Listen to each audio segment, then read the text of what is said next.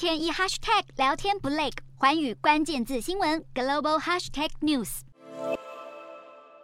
中国四川、重庆等长江流域地区面临六十年来最严重热浪，连日高温加上干旱，导致长江水位明显下降。常年被水淹没的三座距六百多年历史的明清时代佛像，因此重见天日，完整的露出水面。热浪意外让珍贵文物浮出水面，让考古学家和爱好者兴奋不已。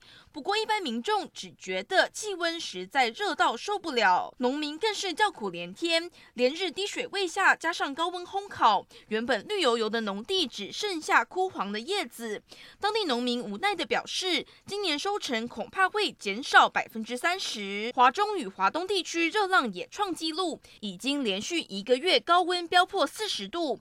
北京当局二十一号连续第十天发布红色高温预警，十九号更睽违九年。发布了全国性干旱警报，气象单位警告，这一波热浪恐怕会持续到二十五号。而中国水利单位更警告，黄河上中游地区等地将出现较强降雨，恐怕会酿成洪灾，形成洪灾跟旱灾叠加的可怕情形。